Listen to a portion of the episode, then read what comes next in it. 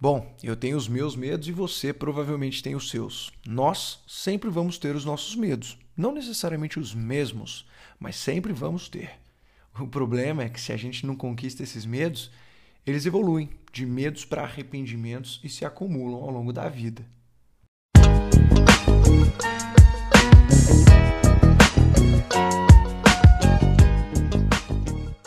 Uai, bom demais ter você aqui de novo, ou quem sabe até pela primeira vez. Esse daqui é o Eu Te Digo, um podcast de toda sexta às seis da manhã, rápido e direto ao ponto, em que eu, o Digo, te digo os três principais aprendizados reais que eu tive nessa semana. É um podcast carinhosamente elaborado para conter uma alta concentração de conhecimento por palavra.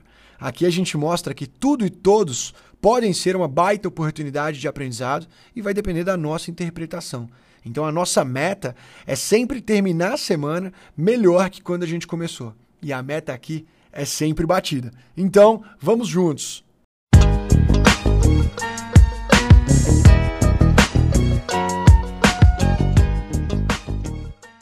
Para o aprendizado número um de hoje, a gente vai falar um pouquinho sobre medos. E aí, não é, não deveria ser, e provavelmente nunca vai ser fácil enfrentar os nossos medos e as nossas dificuldades. O problema é que se a gente não enfrenta, eles vão se acumular. E aí vão evoluir de medo para um monte de arrependimento ao longo da vida. Não significa que pelo fato de ser difícil que não é factível. Dá para vencer, só não vai ser fácil. Isso você provavelmente já sabe. E se não sabe, então agora a gente está na mesma página. E a provocação que eu queria trazer aqui de um aprendizado dessa semana é que esses medos eles costumam se manifestar de várias maneiras, mas Parando para refletir nessa semana, existem duas maneiras que eu identifiquei na minha vida que aconteceram aí há alguns anos e que me marcaram bastante.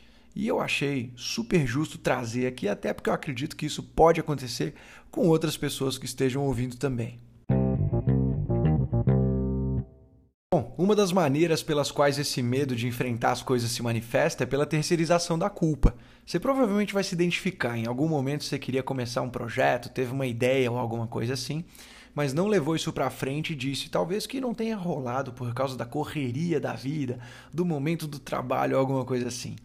Isso é terceirizar a culpa, mas fica tranquilo que é super normal do cérebro. A gente está constantemente buscando evitar desconforto e o cérebro é programado para isso. Agora, a outra maneira pela qual os nossos medos se manifestam é pelo perfeccionismo. E esse é o momento em que eu te digo uma frase que pode virar uma chavinha por aí. O perfeccionismo é como se fosse um escudo, mas que pesa aí uns 530 quilos. Enquanto a gente fica dando uma de perfeccionista, achando que esse escudo está protegendo a gente de algo, a real é que ele é um dos únicos responsáveis por segurar a gente exatamente onde a gente está hoje, sem alçar voos e crescer. Eu, você e qualquer pessoa que você conseguir pensar, todos nós temos os nossos medos. Só que a gente só conquista o que a gente escolhe enfrentar.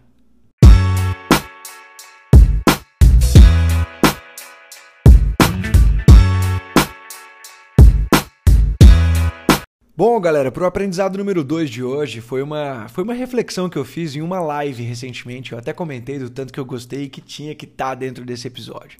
Mas enfim, a gente estava falando sobre comparação e autocobrança. E um dos pontos da autocobrança é que ela é subjetiva, tem interpretações, está sempre se comparando com outras coisas. Essa é a autocobrança. A autocobrança, sem essa subjetividade, ou seja, com uma objetividade, com fatos, com preto no branco, se chama, na verdade, autoanálise. Então, existe a autocobrança que é subjetiva e a autoanálise que é objetiva. A autocobrança é quando o nosso sistema emocional fala mais alto e a autoanálise é quando o nosso sistema racional fala mais alto. Essa breve explicação ajuda a entender que o nosso cérebro, por muitos momentos, está nessa queda de braço entre o emocional e o racional. E um dos principais pontos para lidar melhor com a autocobrança é dar uma forcinha nessa queda de braço para o racional. E aí perceba que eu falei lidar melhor com a autocobrança e não resolver a autocobrança. Esse é o jeito certo de encarar. Se você achar que você vai resolver e não vai ter mais autocobrança, você vai se frustrar. Mas vamos lá.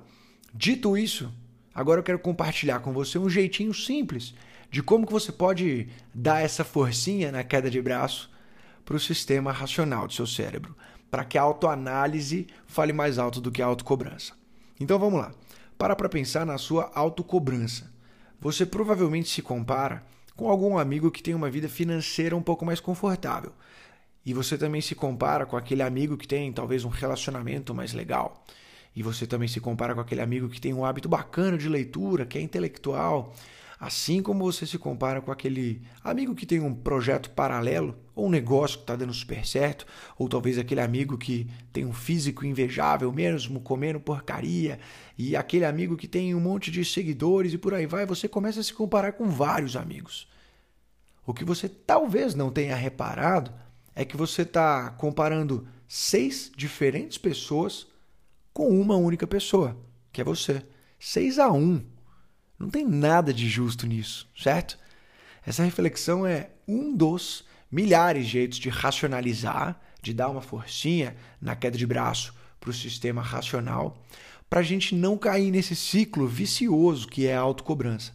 Mas tem um outro jeito ainda de racionalizar, vamos colocar assim, que dá para ser resumido em cinco palavras. Crie mais do que consome.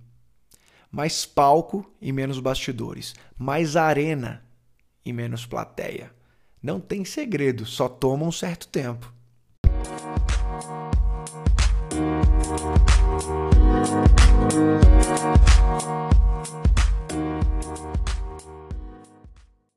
Bora para o aprendizado número 3, que é o último do dia, e é uma reflexão muito rápida que pode ecoar na cabeça de pessoas de diferentes maneiras.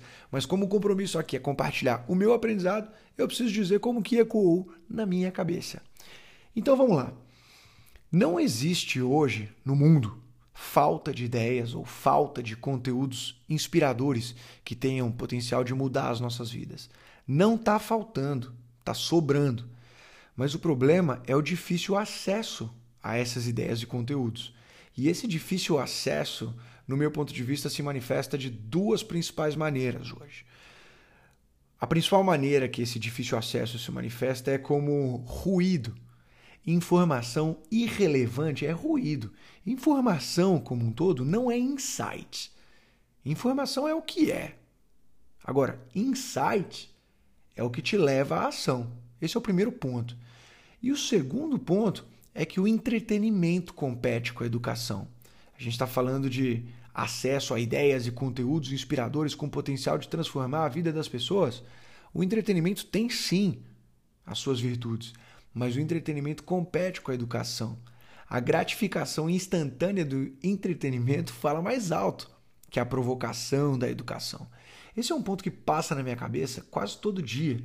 Como conciliar né, o entretenimento com a educação, como fazer com que a educação seja cada vez mais parecida com o entretenimento. É um ponto que passa todo dia na minha cabeça, mas que faz perder aí uns bons minutos pensando em como contribuir para ajudar a resolver talvez esses dois problemas. A gente precisa, no meu ponto de vista, prestar mais atenção ao que a gente está prestando atenção. Esse é o grande ponto.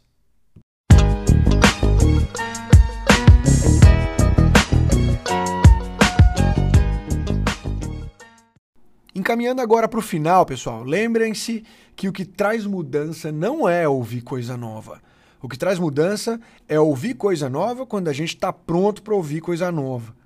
E o jogo, o jogo infinito do desenvolvimento profissional e pessoal é muito mais sobre você com você mesmo do que esperando algum guru algum influencer te dá um conhecimento que você não tinha acesso.